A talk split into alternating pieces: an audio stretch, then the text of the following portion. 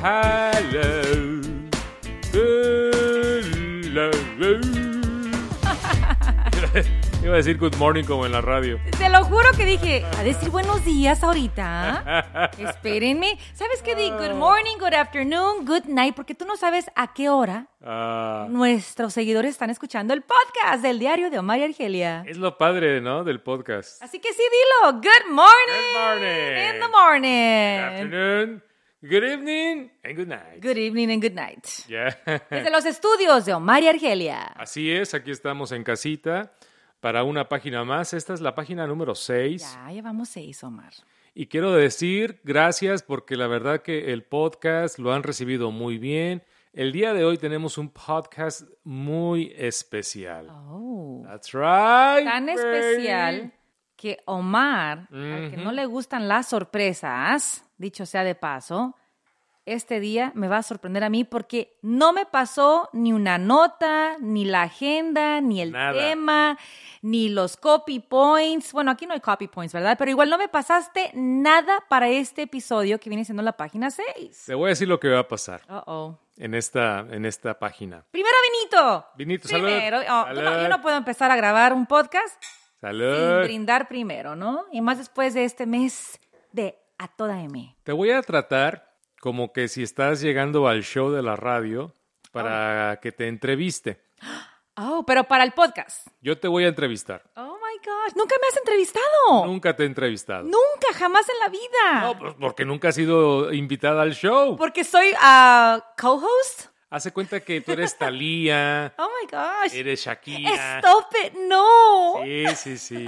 Llegas al show, al podcast, el diario de Omar y Argelia, y te voy a entrevistar. Está muy raro esto porque el diario de Omar y Argelia es entregado por Omar y Argelia, solo que en esta ocasión yo soy la entrevistada de mi propio podcast. Sí, Is that a thing? y te voy a decir por qué.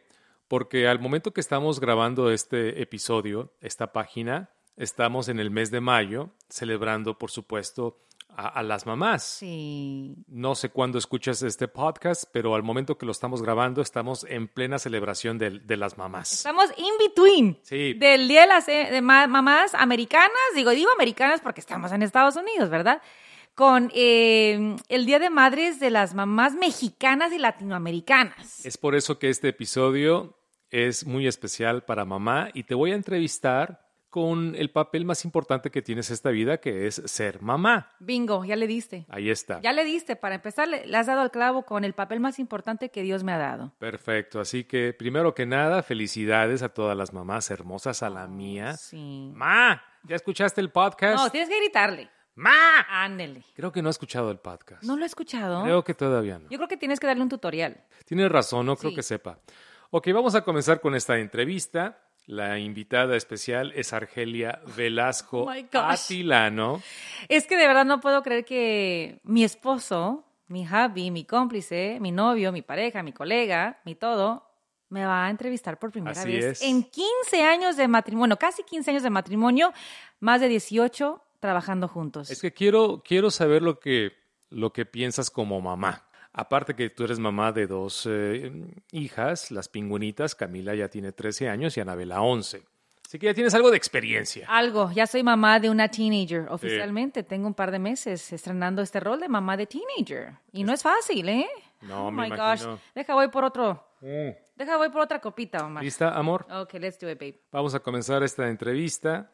La primera pregunta que tengo para ti, amor, es, ¿cuándo fue la primera vez que te diste cuenta que algún día querías llegar a ser madre? Oh, wow. Lo tengo bien presente. Échamela. El día exacto no te lo puedo decir porque no me acuerdo el día exacto, pero yo siempre decía que a los 25 años me quería casar. Ok. Más, eso no significaba que quería ser mamá. Yo me visualizaba una vida de casada, viajando, saliendo, al antro todavía con mi marido, pero curiosamente todavía el plan de ser mamá no estaba en mi mente. De hecho, cuando nos casamos tú y yo, que yo me casé que a los 30 años, 31, ya ni sé. Creo que tenía 31, porque tú 33, ¿verdad? Sí. Sí, entonces me casé a los 31. Y todavía me acuerdo que dije, no quiero ser mamá. No, tenías 32. Tenía 32, no. Yo me casé a los 33 y a, los, y a las dos semanas cumplí 34. Oh my gosh, de verdad me casé a los 32. Tanto Yes. tiempo me esperé. Yes. Bueno, por lo mismo, ¿te fijas? No estaba en mi mente ser mamá, no me urgía ser mamá. De hecho, cuando nos casamos, yo siempre dije, yo no quiero ser mamá luego, luego, yo quiero seguir gozando a mi novio, nada más que ahora somos esposos, para seguir haciendo muchas cosas muy padres, ¿no? Y, y yo decía, ya Dios me dirá y me mandará la señal, pero me acuerdo un día que estábamos en la casa, la primera que compramos donde vivimos, en Granada Hills, y me acuerdo que estaba en la sala de abajo y salió un comercial de Pampers. Mm, Llevaba toda la vida viendo comerciales de Pampers y Huggies y Loves y no pasaba nada. Pero en esta ocasión algo pasó.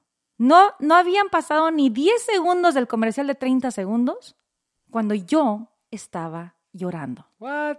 Me salieron las lágrimas y me nació una emoción, maripositas en mi estómago y dije, oh my gosh, me ha nacido el instinto maternal. Ni cuando nació mi hermanita Mayra, que yo tenía ocho años, ni cuando nació mi hermanita Vanessa, que yo tenía 16, había sentido lo que un comercial de Pampers me estaba provocando. Y ahí, en ese momento, me di cuenta que Diosito me estaba mandando la señal de que ya era tiempo de ser mamá. Wow. I know. Pero no estabas embarazada. No, nada que ver, nada que ver, no estaba embarazada, pero ya empecé a ver cosas muy distintas, todo lo que salía de bebés en la televisión, o iba a una tienda y ya me paraba en la zona de los mameluquitos, en la zona de las carriolas. ¿Y ya, estábamos empezaba a ver- intentando? No, todavía no estábamos intentando. Wow. Entonces, yo no sé si ya era como el, ok, what's the next step? ¿Cuál es el próximo paso? Y mentalmente, sin saber yo, o mi subconsciente me estaba mandando un mensaje de que, Argelia, hoy es el día en que te voy a hacer push al botón de instinto maternal. Es ese famoso reloj biológico Sí. que toda mujer tiene. Exacto.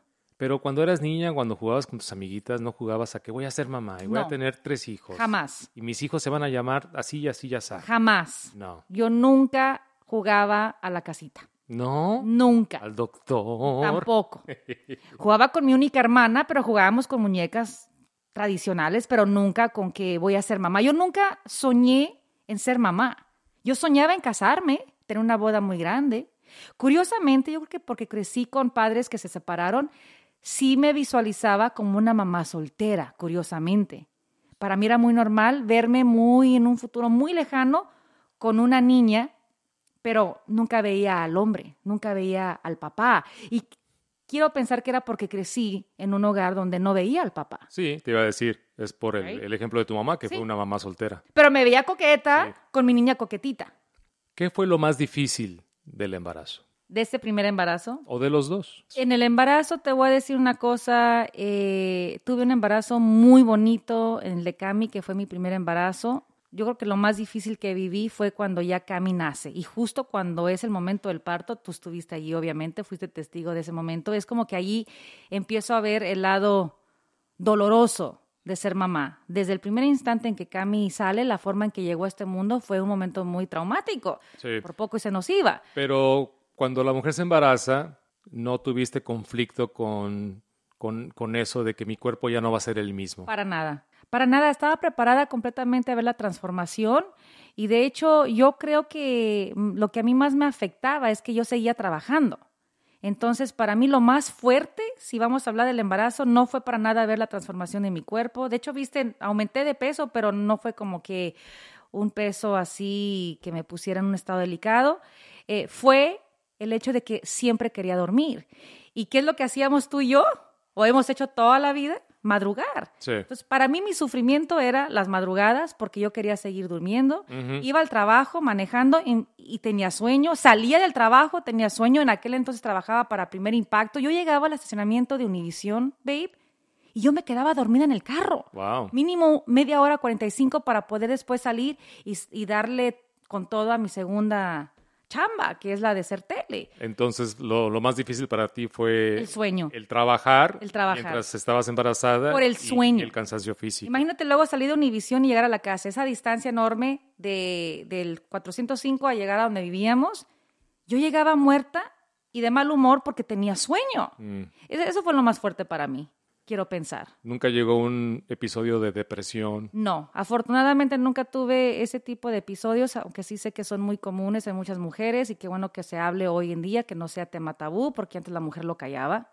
Sí, de que mi marido... me ya- va a juzgar. Exacto. Me va a decir, ¿de qué te quejas si, si viene un angelito, una bendición a nuestra vida? Porque estás... Entonces, ahora sí se puede hablar porque sí, esto es real, ¿no? Lo de la depre durante y después. Y quiero pensar que quizás sí me puse extrasensible, ¿verdad? Me acuerdo muy bien una tarde que tú y yo tuvimos un incidente, no sé ni por qué, Bueno, es que cambiabas mucho de... De humor. De, mood. de mood. Las hormonas Sí. hacían su, su, su trabajo. Me Estabas ponía muy triste. muchas veces muy sensible Muy de repente, de repente to- todo te molestaba. Lloraba mucho. Sí. Y, y siempre, bueno, siempre has reflejado tus emociones a través del llanto, ya sea Sí. por estás enojada, lloras, estás contenta, lloras, estás triste, lloras. Pero un recuerdo muy bonito y tierno que tengo en uno de mis momentos más sensibles. No sé de verdad por qué Omar y yo en aquel entonces, no sé qué hayamos discutido, pero me acuerdo que Omar llegó con una bolsa de In and Out. Oh, Y yo estaba con las ansias locas de comerme mi hamburguesa In and Out. No sé de qué discutimos, pero el punto es que se me echó a perder ese momento tan esperado de comerme mi antojo, Sí. que era la hamburguesa cheeseburger de In and Out. ok. Y me acuerdo que tú te levantaste de la mesa y me dejaste. Pues sí. Como siempre, cuando Omar quiere no enfrentar el conflicto, Omar es el que se Ah. retira. Y yo me quedé en la cocina llorando con mi barriguita, ya grande, ya estaba bastante abultadita. Y me acuerdo que teníamos a nuestra perrita Hope. Oh, yeah. Y Hope, nunca se me va a olvidar este día, fue un momento tan fuerte y conexión con Hope, porque Hope se me acercó y literalmente puso su, su hocico en mi rodilla, algo que nunca antes había hecho Hope conmigo. Y ahí estuvo Hope todo ese rato. Mientras yo lloraba, Hope con su cabecita y su hocico en mi rodilla como diciéndome, aquí estoy contigo, no estás sola, Sí. déjalo que se vaya, O sea, ya volverá.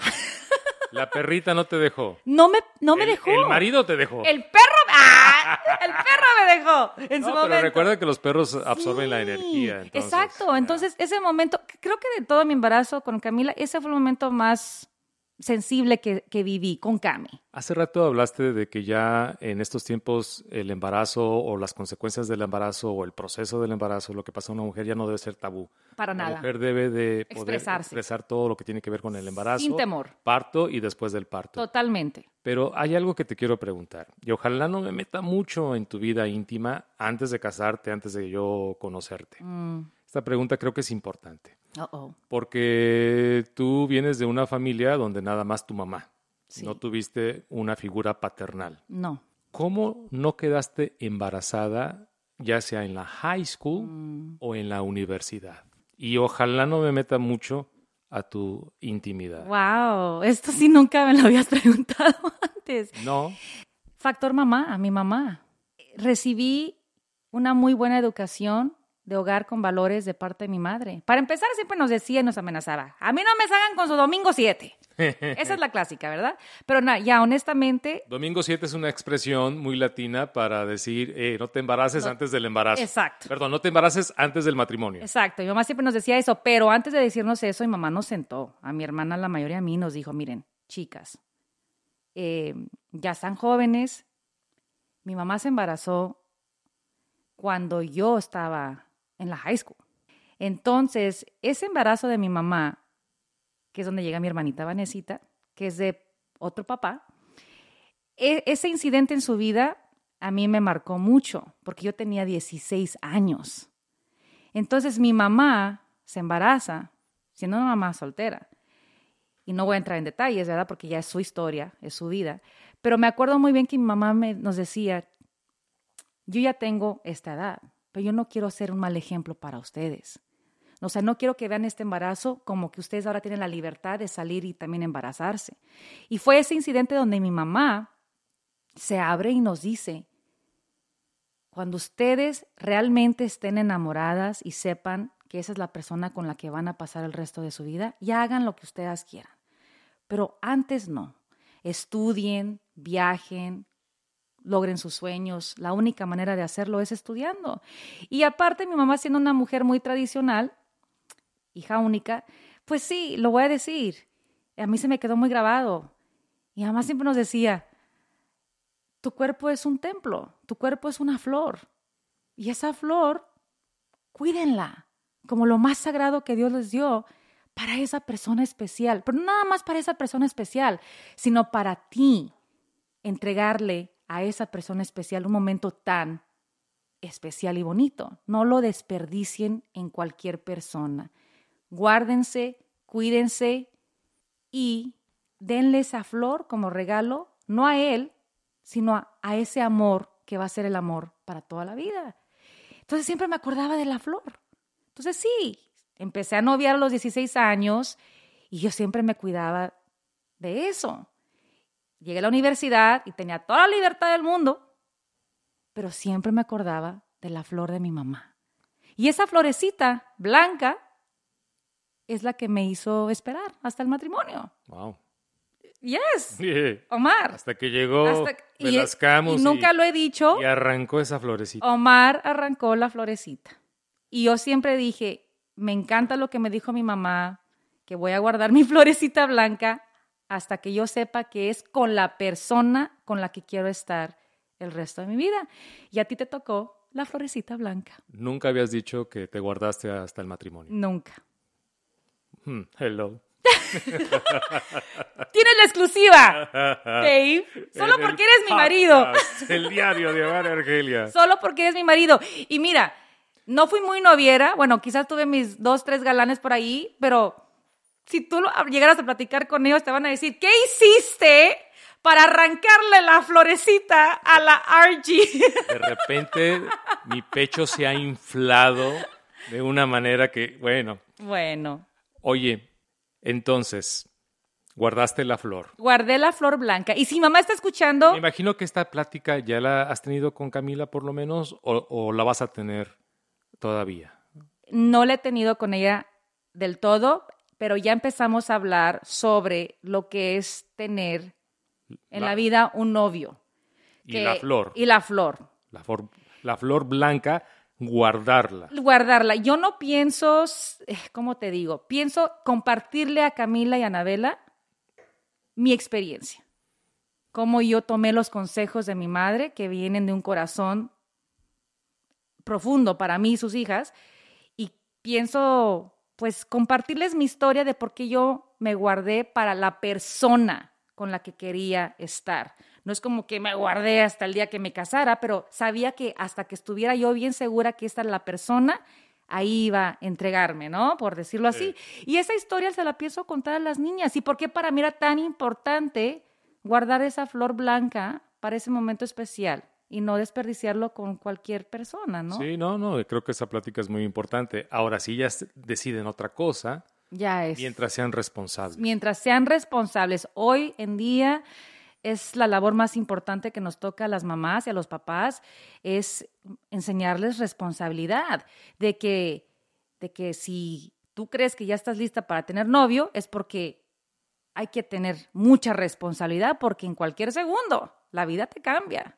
Y ya cuando llega el marido y te arranca la flor, Mm. y qué arrancada, Oh, gosh. de, de raíz. No vamos a entrar en esas intimidades porque eso ya es para mi libro per- personal. Pero llegas a, a ser mamá después de los 30 años. 34 años. ¿Te arrepientes de eso? Cuando ya vi- sentiste a Camila en tus brazos, ¿no te pasó en tu cabeza por qué no hice esto ah, más joven? No, tampoco. No, yo, yo siempre tuve muy claro que yo quería estudiar y viajar y divertirme con mis amigas y sabía que para todo en mi vida había etapas. Entonces yo sabía que cuando ya por fin estaría lista para ser mamá es porque ya había vivido lo que tenía que vivir según mi, mi plan, ¿no? Que muchas mujeres tenemos esta, este checkbox y lo vas llenando, el check, check, check, check, check, aunque no, no toda la vida sale así. Pero cuando yo ya estaba lista para ser mamá, yo ya sabía que ya era tiempo de cambiar de hoja y de entrar de lleno. Y me encanta, me encanta porque logré vivir experiencias muy bonitas.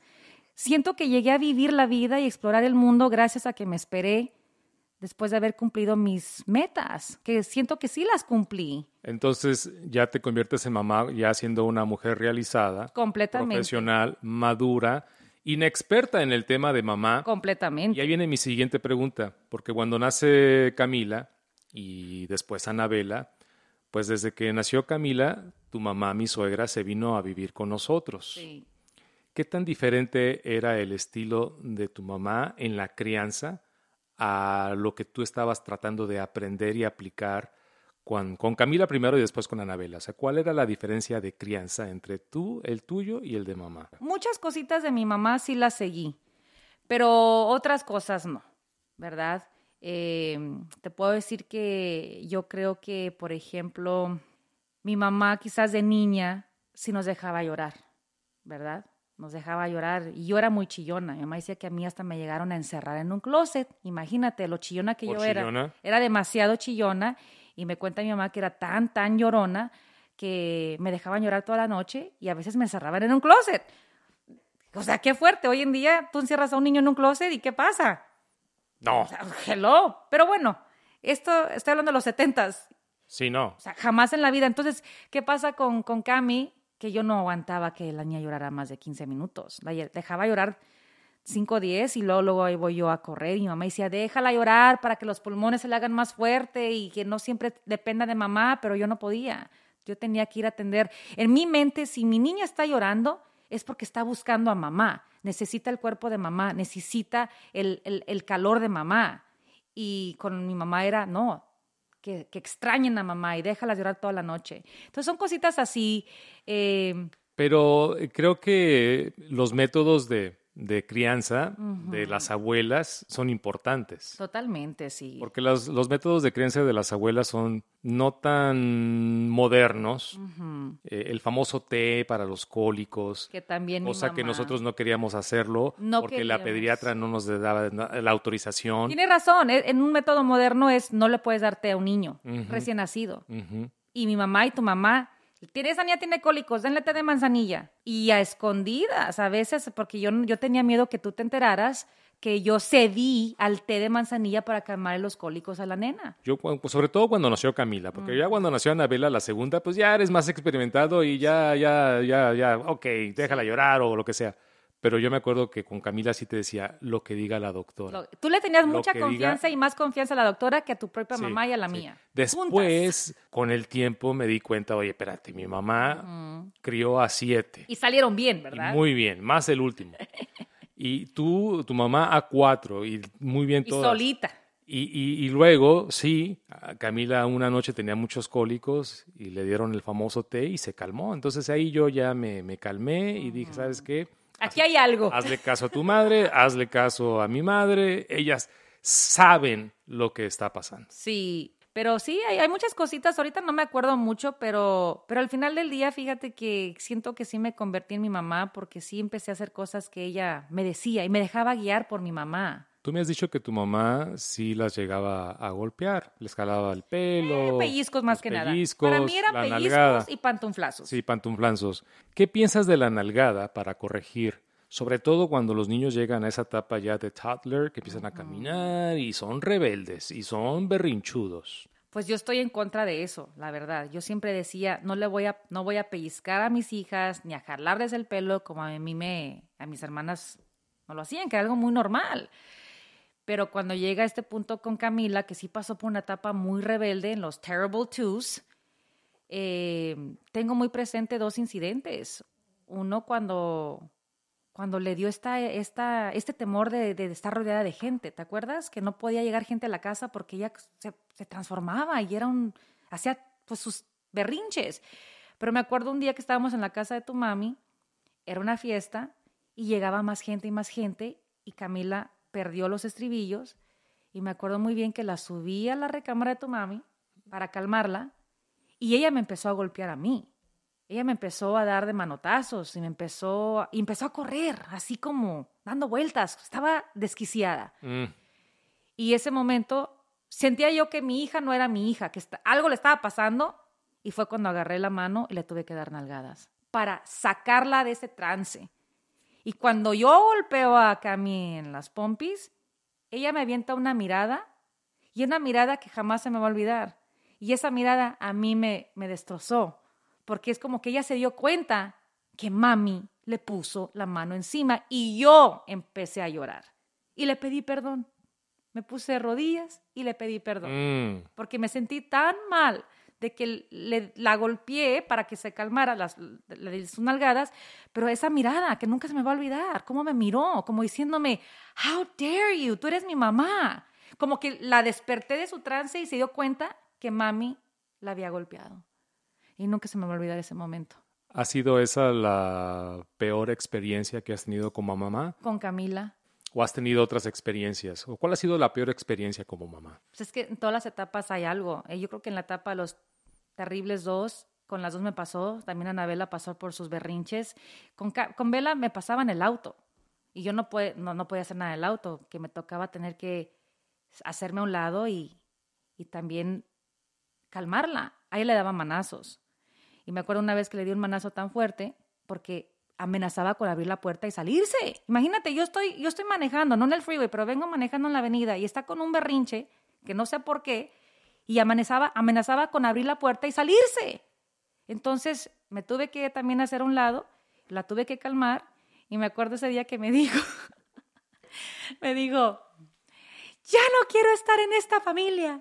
Llegando a la casa, tenía dos años, Omar, babe, y se quería ir a París. Me dijo, llegando a la casa voy a empacar mis maletas, me voy a ir a París con una familia. Esa es tu hija. Bueno, sí, sigue siendo un poco dramática, Anabela. Pero yo creo que por eso le gustan las artes y los bailes. Totalmente, le gusta y en eso va, va por el teatro, el drama, drama. Pero yo creo que sí, los momentos más fuertes como mamá en esa etapa es tener que golpear a mis hijas. Y lo hice una con cada una. Una con Camila, el momento que te acabo de escribir, y el otro con Bella en el auto. Y eso para mí fue horrible. Y ahora como mamá de una teenager, pues me toca lidiar con otro tipo de dramas que son muy intensas y son muy personales y por eso no las voy a compartir aquí porque ya involucran los sentimientos de Camila. Claro. Pero, pero sí tengo que decirte que estoy pasando por un momento donde yo me cuestiono si estoy haciendo el papel adecuado, porque mi dilema es este, y tú me lo dijiste hace muchos años, me dijiste, tú no puedes ser amiga de tu hija porque eres mamá. Y ese es mi problema, que quiero ser la amiga, la best friend, la, la buena onda, pero cuando me toca ser mamá, firme, ruda, dura, son dos Argelias luchando. Y quiero quedar bien con Camila como la mamá y quiero quedar bien con Camila como la buena amiga. Y se me dificulta ese balance. Sí te entiendo, pero tú tienes que ser mamá en mi opinión. Sí. Porque si no, confundes a tus hijas. Sí, bueno, mi mamá o es mi amiga o she wants to be my friend o me está regañando. Ajá. Y, y si tú te presentas como amiga, eh, se van a aprovechar y te van a manipular. Pero si te presentas como la mamá firme, pues a lo mejor te van a decir, oh, mom, I don't like you, I hate you. Pero you're doing the right thing. No he llegado Estás a haciendo lo correcto. Sí, no, soy mamá firme. Pero si intentas hacer los dos personajes, en Mm. mi opinión, las vas a confundir. Y yo me estoy también haciendo bolas, porque al final del día, créeme, lo voy a decir, yo creo que muchas mamás nos vamos a la cama llorando porque nos sentimos mal de que las regañamos, les llamamos la atención, las castigamos. ¿De qué manera se castiga ahora a una teenager? Quítale el teléfono, quítale el iPad, quítale los electrónicos. O, o también tratar de hacerlas responsables en sus quehaceres del hogar. Tienes que ser firme. Y qué curioso, porque cuando a mi mamá le tocó criar a, a sus hijas a- en esta etapa, lo que decía mi mamá se hacía. Y lo, y lo aprendíamos a la primera. Y en esta ocasión siento que es tan difícil ser mamá porque es una generación muy distinta. Sí son más sensibles, sí son más... eh, La no- famosa generación de cristal. Sí, no hayas. Siento que estamos, en inglés se dice walking on eggshells. Estamos con pincitas hablándoles a nuestros hijos para no afectarles emocionalmente porque estamos tan presente ahora con esta onda de la salud mental que no queremos nosotras ser parte del problema de su salud mental. Hablando de las emociones de tus hijas, ¿te han dicho lo que ellas sienten por ti como mamá? Ah, sí, sí me han dicho. Y más Camila. Curiosamente, es con la que estoy aprendiendo yo a ser mamá de un adolescente. Yo me estoy estrenando, babe, en todo esto. Y es lo que le digo a mis hijas, y más a Cami porque es la, la primera. Le di, yo le digo, créeme que tienes tú también que ser paciente conmigo porque yo también estoy pasando por todo esto por primera vez. Yo no sé cómo ser mamá de una teenager. Yo también me estoy estrenando, me estoy graduando, me est- estoy aprendiendo. Pero es lo bonito que, que Cami es mucho de comunicarse y sí me ha dicho verbalmente, personalmente eh, lo que ella siente por mí. Tenemos un journal, tenemos un diario que ella y yo compartimos. Yo escribo lo que pienso sobre ella, una situación, cómo la manejamos, ella me contesta y luego nos juntamos y platicamos sobre lo que escribimos. También comenzamos una actividad muy bonita que es yo la saco a tomar café, eh, decaf para ella, eh, pero me voy al café con mi hija y platico con ella sobre su mundo. Y lo mismo lo hago con Anabela. Y es tan distinta la dinámica porque juntas es una onda, pero cuando ya te separas con cada hija, pues te das cuenta que cada una tiene sus necesidades, sus problemas, sus diferencias, sus intereses y sus dilemas. Son muy distintos. Quiero pensar que sí has logrado ser un poco amiga. Sí, sí. De hecho, Camila hace dos días me dijo, mami, esta semana me gustaría que fuéramos a tomar un café. Y cuando Cami me dice eso es porque quiere estar con mami y su amiga a la vez, porque yo también estoy aprendiendo a escucharla sin juzgarla, que es lo que ella me pide. Escúchame, just, just hear me out. Y yo lo que quiero aprender es entenderla. Quiero poder entender sus emociones, sus temores, sus dudas. Y tiene sus problemas, ¿verdad? Como cualquier ah, teenager. Y estoy para decirle, no sé cuál es la solución, pero esta es mi opinión o este es mi consejo. Si es que ella me lo pide, porque es una cosa que he aprendido, hay que esperar a que ellos nos pidan el consejo. Finalmente, mi última pregunta. ¿Te arrepientes de no haber tenido más hijos? En su momento no me arrepentía, pero ahora sí digo, wow, hubiéramos tenido uno más. Uno más. Uno más. Yo siempre decía cuatro. No importaba boy o girl. No, girl or boy, sí, no importaba. Pero pero sí me quedé con ganas de, de uno más. Y, y, es curioso porque siempre como que teníamos algo que no podíamos, ¿verdad? Pasaron muchas cosas en nuestras vidas donde se detenía ese proceso de intentar un tercer embarazo. Y cuando por fin ya yo estaba lista, pues me di cuenta que ya había pasado los 40 años. Y ya muy tarde. Hubo mucho riesgo, lo platiqué con mi, con mi doctora, con mi ginecóloga, y me dijo, ¿por qué quieres tener un tercero? O sea, ¿cuál es la razón? Por vanidad, por necesidad. Por presión. Presión. Porque te falta el boy. Mm. Por presión de la familia, un tercero más. Porque Omar es el baby y hay que eh, seguir creciendo el apellido. O realmente porque hace falta en, en tu vida, por, porque te nace tener otro más. Porque acuérdate, tu carrera no es fácil. Tienes que madrugar a las tres y media de la mañana. Tener otro baby implica quitar tiempo de tu vida para Camila, para Anabela. O sea, ya vas a dividir tu tiempo entre tres y más quitar tiempo de tu existencia en sus vidas para poder atender a un recién nacido que requiere de mucha atención. Entonces, realmente, ¿por qué lo haces? ¿Lo haces porque de verdad tú y Omar lo quieren o lo haces nada más por decir, check the box? Quería tres, voy por el tercero. Y me puse a pensar y dije, ¿sabes qué? Dios ya me dio dos niñas, Estoy gozando enormemente a cada una en su mundo porque estoy bien metida en las actividades de cada una. Estoy allí, Omar. Ve, tú ves que cuando yo las llevo a, a sus actividades, yo soy las mamás que me quedo allí. No es como que las dejo y me voy. O sea, yo me quedo allí. Entonces sí dije, no me quiero perder nada de Camila y nada de Anabela. Y pues decidimos no tener un tercero, aunque pasan los años y después me doy cuenta y me pregunto cómo sería este hogar con un tercer niño o niñita que tendría ahorita unos cinco años o cuatro, qué sé yo. ¿Cómo sería este hogar? ¿Cómo sería nuestra vida? Y quizás eso es lo que me hace pensar, ah, hubiéramos tenido otro más, ¿no? Uno o dos más. ¿Right? Sí, sí, yo también. Yo también digo, caray, una o dos más. Amor, te agradezco de verdad por eh, esta charla tan, tan íntima quiero agradecerte, agradecerte por la mamá que, que, en, la que te has convertido. Creo que eres una muy buena mamá. Te preocupas por tus hijas, ah, por todo lo que pasa con ellas, estás siempre al pendiente. Sí, yo entiendo los momentos de flaqueza que hemos tenido, y más tú con, con Camila, ahora que está entrando a la adolescencia, pero ellas te adoran, te adoran, yo lo veo en su mirada, las cosas que me dicen de ti cuando están conmigo, tus hijas te adoran, así que has hecho un gran papel. Te felicito y felicito a tu mamá también por el buen trabajo que ella hizo contigo y a mi mamá, por supuesto, que siempre ha estado con nosotros. Ella sacó a siete hijos adelante y a toda mamá. Yeah. Este episodio, esta página está dedicado a toda madre que sigan haciendo el, el trabajo con ese amor, con ese corazón, eh, con ese amor incondicional, Sí, sin expectativa sí. y de sacrificio. Así que muchísimas gracias, amor. Ojalá que lo que venga lo sigas llevando con esa sabiduría como lo has hecho en estos últimos años. Pues yo lo único que quiero es aprovechar cada instante con mis hijas, porque siempre en toda mamá va a haber este remordimiento y esta pregunta de ¿hice lo suficiente? ¿Jugué lo suficiente?